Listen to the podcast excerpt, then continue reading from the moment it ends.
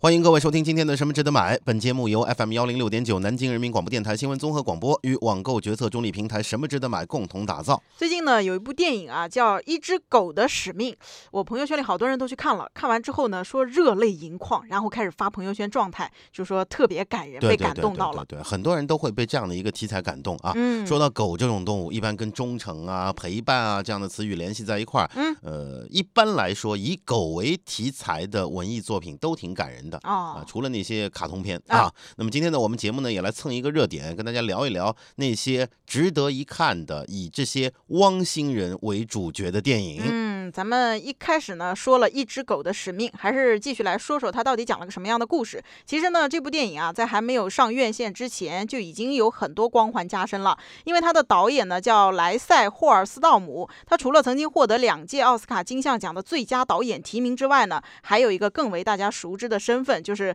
他曾经导演过美国版的《忠犬八公的故事》，他呢还有一个称号叫最会拍狗的导演。呃，怎么样？呃嗯说明拍这个题材它驾轻就熟了啊。对，呃，故事讲的是一只小狗，它的名字叫贝利啊，嗯经历了四生四世怪啊，在一次次轮回当中完成不同的使命，最终呢是回到了最初的主人伊森啊身边啊。那这样的一个故事，把时下流行的穿越，嗯还有人和狗之间的情谊啊，完美的结合到一块儿。哎，那这个小狗贝利呢，它每一次的转世啊，都会为大家去展示它那不同的狗生，就既有乖巧忠诚的大金毛啊，又有忠于职守的警犬黑贝，也有呆萌可爱的小短腿柯基，还有温顺亲人的忠犬圣伯纳。就这狗狗们的演技呢，也是非常炸裂的，啊，这些狗演员啊，确嗯实演的都非常不错。特别厉那么害。这样的一部夹杂着欢笑和眼泪的电影《一只狗的使命》，现在还在上映。嗯啊、喜欢这种题材的朋友呢，不妨到电影院去看一看啊。那今天呢，我们要给大家介绍的就是几部关于狗狗的电影。呃，虽然呢，他们都不是正在院线上映的电影啊，但是都是非常非常经典的，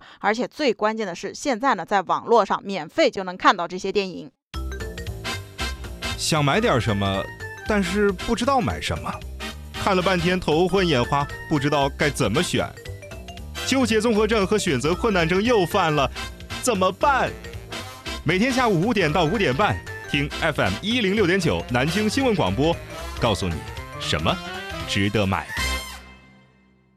欢迎各位继续收听今天的《什么值得买》。今天呢，我们来给大家说说以狗、以汪星人为主角的电影。嗯我们都知道，改编自日本真实事件的电影《忠犬八公》啊嗯，可以说是狗狗电影里面经典当中的经典。对啊，所以呢，首先我们先来介绍几部日本的电影。嗯呃，先来说一部来自日本的狗狗电影，名字叫做《新手之犬》。嗯，这个故事呢发生在风景非常美丽的日本北海道，但是这故事开端啊并不怎么美丽。它讲的呢是在市政府工作的一个男主角叫奥金，在密林深处的一辆废弃的汽车当中呢，发现了一名中年大叔和一只秋田犬的尸骸，没有人知道这个死者是谁，来自何方。那么出于好奇呢，这个男主角奥金就以购物收据为线索，开始一路追寻着这个去世大叔和这只秋田犬 Happy 的足迹。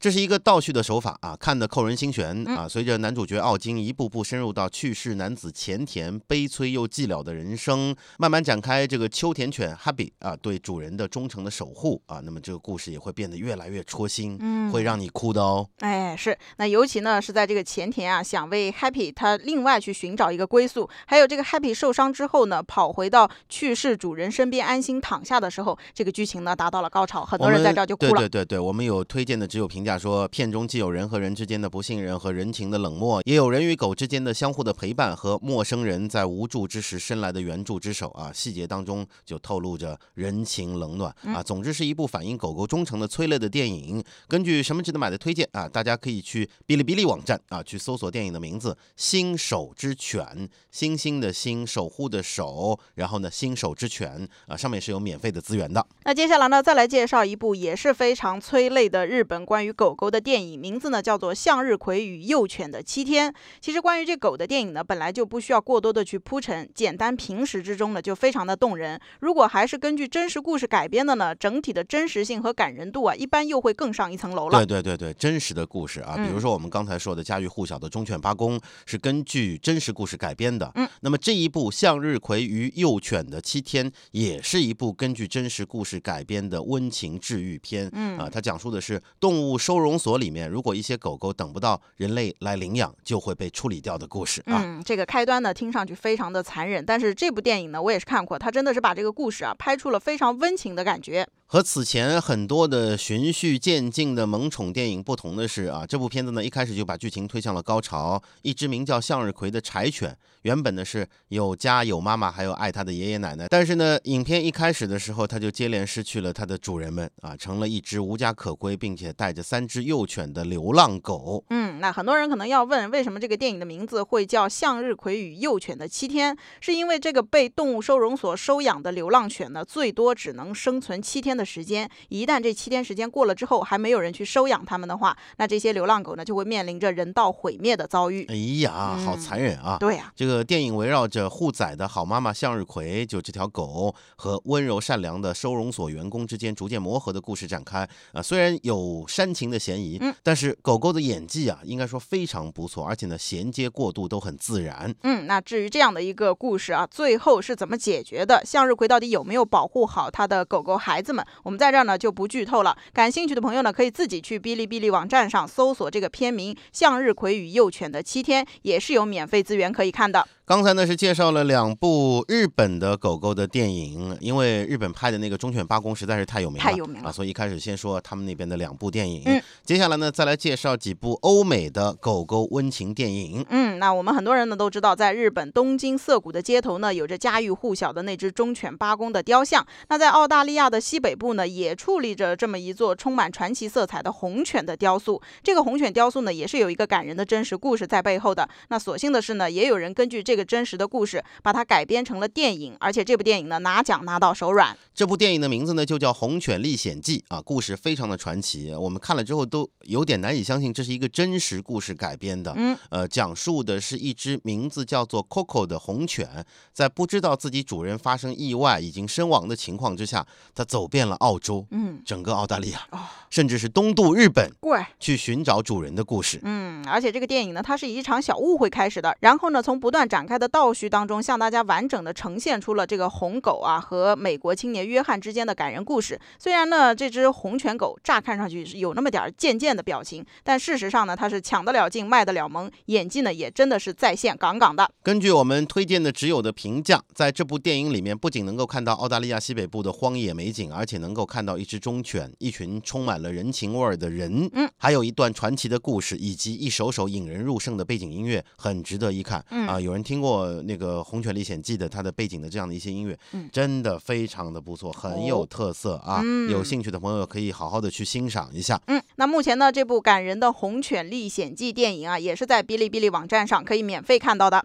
刚才我们介绍的几个电影里面，主角都是一只狗。一只狗啊，接下来给大家介绍的这部狗狗电影就厉害了，干嘛？一群狗。一嗯一一群啊啊，，由哈士奇、萨摩耶嗯和阿拉斯加组成的一群雪橇犬，哦，它们的特点就是耐寒，嗯一。般用于在极寒地带去拉雪橇。嗯，没错儿，这部电影呢叫做《零下八度》，也有人呢把它翻译成《南极大冒险》。咱们呢听这个电影的名字就知道啊，讲的是发生在寒冷的南极的故事。这个故事设定呢是在一九九三年的时候，一支由美国的探险队在南极探险的过程当中呢，遭遇了有史以来的最大暴风雪。那由于这个飞机的空间不足呢，基地人员在撤离的时候没能够带走他们的小伙伴，就是这八只雪橇犬。于是呢，这八只雪橇犬只能依靠自己的力量，在这个寒冷之极的南极呢，自己开始独立生活，长达数十天的时间。和《忠犬八公》一样，《南极大冒险》呢也是根据真实的故事改编的啊。这部片子和常见的温情萌宠电影不同，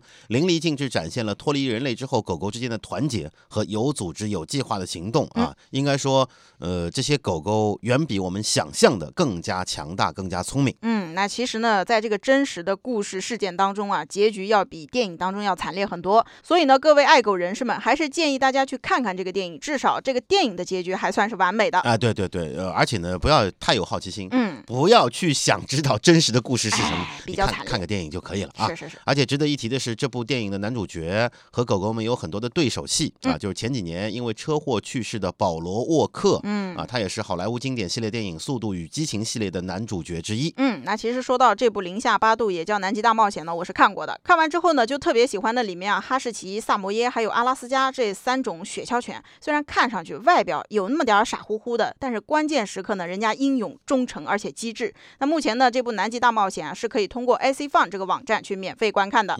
刚才介绍的是几部剧情的电影。啊，故事情节都很感人。嗯那么接下来呢，再给大家推荐几部不错的关于狗狗的纪录片，纪录片啊、同样也很不错啊。嗯，首先呢，来介绍一部来自日本的纪录片，名字呢叫做《为你取名的那一天》。嗯，日本三幺幺大地震之后备受关注的，除了各种污染的后续处理之外呢，还有生存环境受到巨大冲击的流浪动物们，因为人嗯都跑光了。对，可能那个时候都顾不上他们了。嗯后来跑了之后，你即使想回去，也是隔离区，可能都嗯不能进去了。那是么，那么日本的知名的纪录片导演山田茜实地造访了福岛核电厂附近的流浪动物收容中心，嗯耗时四年推出了这部纪录片。嗯，那所以呢，大家也可以想见啊，这部纪录片主要讲述的就是二零一一年三月十一号，日本东北部地震引发了史上最大规模的海啸之后呢，福岛核电站发生了爆炸，在二十公里的境内呢，都被公告为强制疏散区，数不清的猫猫狗狗和家禽家畜呢，都被遗弃在这个地方，甚至是失去生命了。嗯，